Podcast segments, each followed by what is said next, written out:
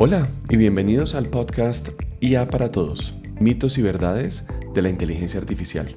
Un espacio para entender mejor qué es la inteligencia artificial y cómo podemos usarla en nuestras empresas y nuestro día a día. Soy Diego Páramo, su anfitrión, y los estaré llevando a esta aventura de descubrimiento y comprensión de uno de los campos más emocionantes y revolucionarios de nuestro tiempo, la inteligencia artificial. Bueno, y este episodio de hoy lo vamos a dedicar un poco para explicar cuáles son los tipos de inteligencias artificiales que existen hoy en día y em, digamos que esto nos va a ayudar a entender un poco cuáles son como los diferentes estados en los que están las inteligencias artificiales y lo que hay. Cuando uno se pone a hablar de los diferentes tipos de inteligencias artificiales, la, forma, la mejor forma que yo he visto, digamos, de, de clasificación es a partir de dos temas. Uno a partir de capacidades o la otra es a, partir de funcionalidades. ¿Cuál es la diferencia? Digamos que eh, obviamente cuando uno se pone a pensar a, partir de las capacidades, digamos, ¿qué es lo que una inteligencia artificial es capaz de hacer? La otra tiene que ver un poco más, digamos, es un poco más específica. Lo lleva a uno a entender cuáles son las funciones en particular que está haciendo cada una de estas inteligencias artificiales. Me parece que, digamos, desde el punto de vista, para empezar a entender esto un poco más, em, creo que es mejor empezar con la clasificación de capacidades. ¿Y por qué eh, la definición, definición de capacidades es importante? Digamos que hoy en día hay tres, ¿cierto? Dentro de las capacidades posibles que tiene una inteligencia artificial es una que es la inteligencia artificial estrecha o narrow AI. Eh, la otra es la inteligencia artificial general o general artificial intelligence. Em, y la tercera está la superinteligencia artificial, que digamos que es, eh, ya les voy a explicar, digamos, cuál es la diferencia entre cada una de estas y por qué es importante tenerlo claro en ese sentido. Entonces, em, ¿qué es la, la, digamos, aquí hay una cosa importante también para entender. De estas tres, en realidad la única que hoy en día existe y que es real es la estrecha. ¿okay? Digamos que lo que es la general y la superinteligencia artificial, inteligencia artificial general y la inteligencia artificial superinteligencia artificial, todavía es hipotética. ¿okay? Vamos a centrar un poco más primero, hablemos de la que es la que vemos hoy en día, la gran mayoría, son las inteligencias artificiales estrechas o narrow AI. ¿Por qué se llaman estrechas? En realidad se llaman estrechas porque eh, se enfocan en resolver alguna tarea específica.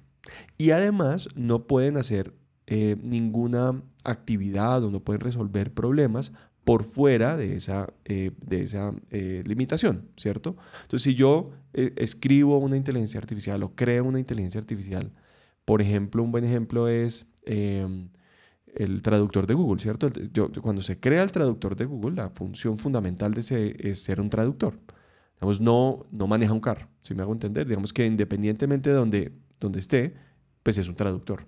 Y la gran mayoría, eh, otro buen ejemplo es Siri. Siri, ¿qué es? Es un asistente. Está diseñado y está construido y todos sus códigos están hechos para ser un asistente. Entonces, la gran mayoría, inclusive nuestro ejemplo más nuevo, que es ChatGPT, pues es un, eh, un modelo de lenguaje.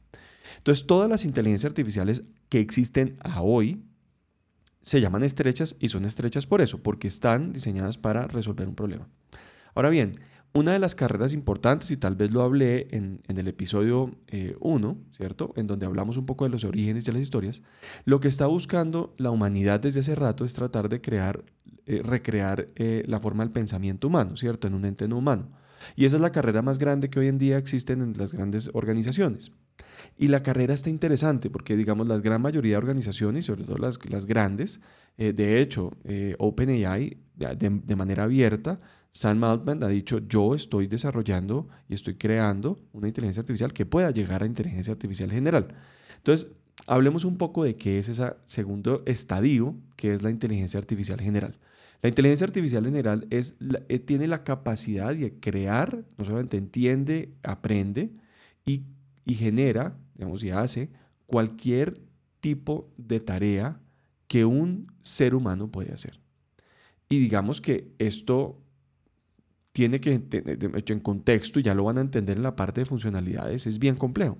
¿Por qué? Porque el ser humano es súper complejo, digamos, tenemos sentimientos, tenemos em, una, habilidad cognitiva muy específica, eh, tendría, tenemos conciencia como seres humanos. Bueno, el ser humano es bien complejo y lograr recrear eso en una máquina no es tan sencillo. Entonces, digamos que cuando se llegue a la inteligencia artificial general o en el momento en el que alguna organización diga que ya está llegando a ese punto, lo que, lo que significa en realidad es que estamos logrando replicar a un solo ser humano.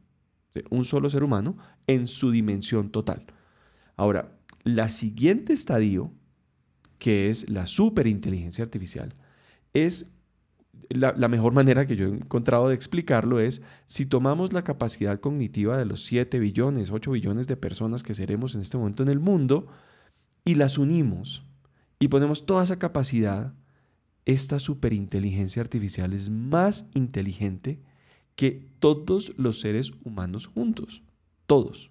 Entonces, digamos, en ese sentido es muy importante ver, eh, y ahí empiezan a salir muchas preguntas, ¿no? Bueno, entonces, ¿quién es el dueño de esta inteligencia artificial?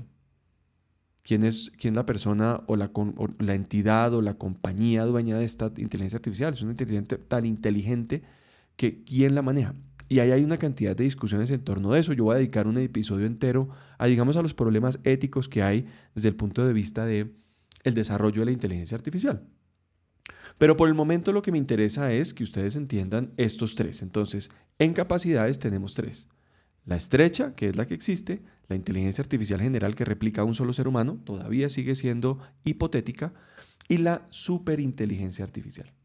Ahora, Imagínense lo siguiente, la segundo tipo de, clasificación de inteligencia artificiales está a partir de funcionalidades y este le ayuda a uno a entender también la dimensión de lo que estamos hablando. ¿Por qué? La primera, cuando, cuando hablamos de funcionalidades, y voy a ir, digamos, históricamente nuevamente, igual que, que lo acabo de hacer ahorita con las capacidades, les voy a decir qué es lo que existe hoy en día y qué es lo hipotético, ¿correcto? Entonces, la, primera manifestación de inteligencia artificial fue lo que se llamaba una máquina reactiva. Em, tal vez el mejor ejemplo para poderles explicar qué es una máquina reactiva es el ejemplo cuando IBM em, construye su máquina Deep Blue y esa máquina Deep Blue de, IBM lo que buscaba era competirle a eh, Garry Gasparov. Garry Gasparov era el, campeón mundial de ajedrez, y ellos querían demostrar que a partir de estos algoritmos, primeros algoritmos de Machine Learning, ellos iban a ser capaces de ganarle a Garry Kasparov. Em, ¿Cómo funciona esa máquina y por qué se llama una máquina reactiva? La máquina reactiva, ¿cómo funciona? Es que, eh, supongamos el, tablero de ajedrez. La máquina tomaba, digámoslo así, como una fotografía de lo que había en ese momento.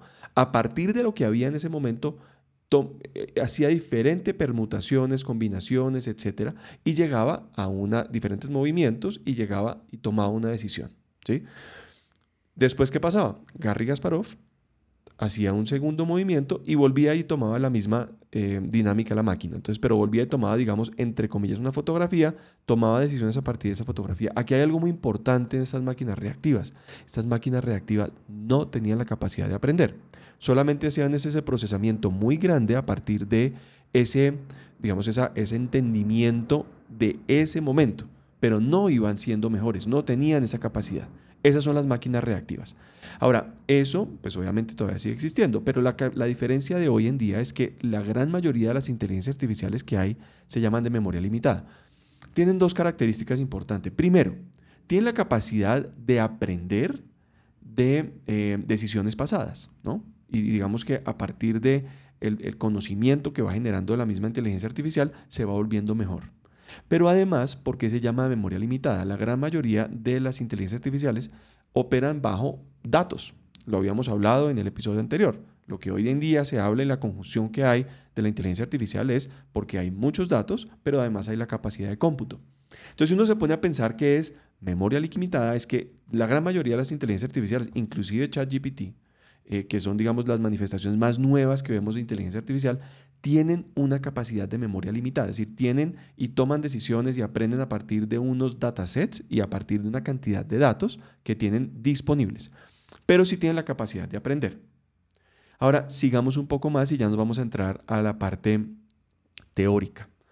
Estamos hablando de la teoría de la mente. Si se dan cuenta, cuando hablamos de la teoría de la mente, y esto nuevamente insisto, es algo eh, que es eh, hipotético todavía, no, no, no se ha logrado llegar a este nivel, es que nosotros llegaríamos, y, la, y, la, teoría de la mente en realidad es un término psicológico, de la capacidad que tiene un individuo de lograr varias cosas. Por ejemplo, empatía entendimiento de otras personas, entender las emociones de otros seres humanos.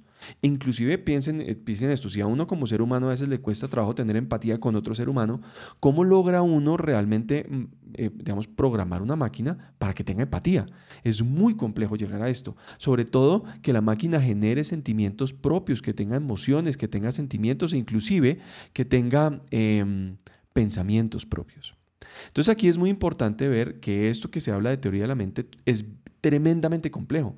Cuando uno llega a este tema de, teoría de la mente, inclusive ni siquiera hemos llegado a la inteligencia artificial general. Ahora, cuando llegamos al siguiente nivel, al, siguiente nivel es al, momento en el que la máquina, que se llaman máquinas de self-awareness o de conciencia, tiene la capacidad de tener conciencia propia. Los seres humanos tenemos conciencia propia.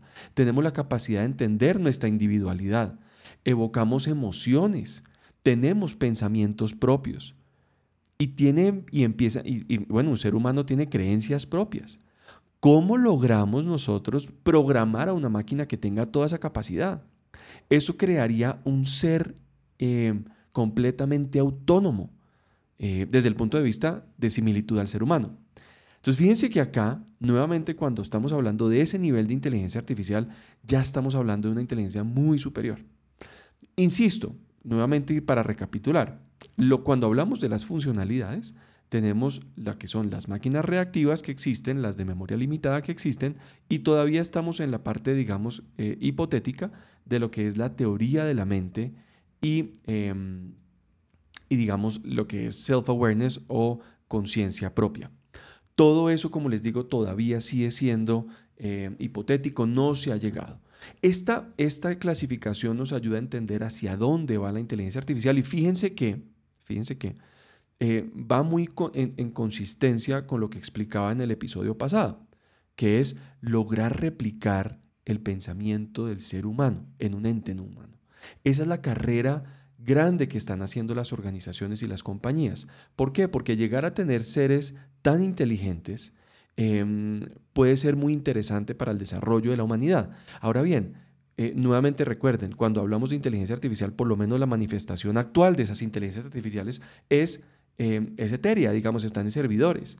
Ahora, ¿qué pasa? ¿Y qué pasaría si yo logro tener superinteligencias artificiales o al menos una inteligencia artificial general que además tenga la manifestación en robot? Eso es en donde la conjunción de los dos, las inteligencias artificiales pueden llegar a empezar a tener una manifestación física en nuestro, en nuestro entorno. Ahí es en donde uno podría decir que las áreas de construcción, el construir va a cambiar mucho, el, transporte, inclusive la forma en la que estamos haciendo nuestras... Em, la, agricultura, decir, la cantidad de cambios que pueden haber acá son enormes. No en vano se llama esto una cuarta revolución industrial. Yo creo que todo el mundo todavía no ha entendido la dimensión de lo que es esta cuarta revolución industrial. Ahora pensemos también un poco eh, qué ha pasado en cada revolución industrial. En realidad lo que ha pasado en cada revolución industrial es que tenemos eh, un reemplazo del ser humano en ciertas cosas, ¿cierto? Digamos que los, lo, hemos visto con la máquina de vapor, después con la máquina de combustión, eh, con las automatizaciones, inclusive con robótica, obviamente con tecnología, con la ciencia de computación. Todo esto ha permitido que el ser humano se pueda ir em, enfocando en diferentes actividades. Ahora, esto también está ocurriendo acá y por eso es que se llama una cuarta revolución industrial, precisamente porque Hoy en día lo que estamos viendo y quienes desarrollamos inteligencia artificial es que sí estamos pudiendo desplazar en ciertas actividades al ser humano para que el ser humano, idealmente obviamente, se, eh, se enfoque en aquellas tareas que generan mayor valor. Ese digamos es el ideal, obviamente.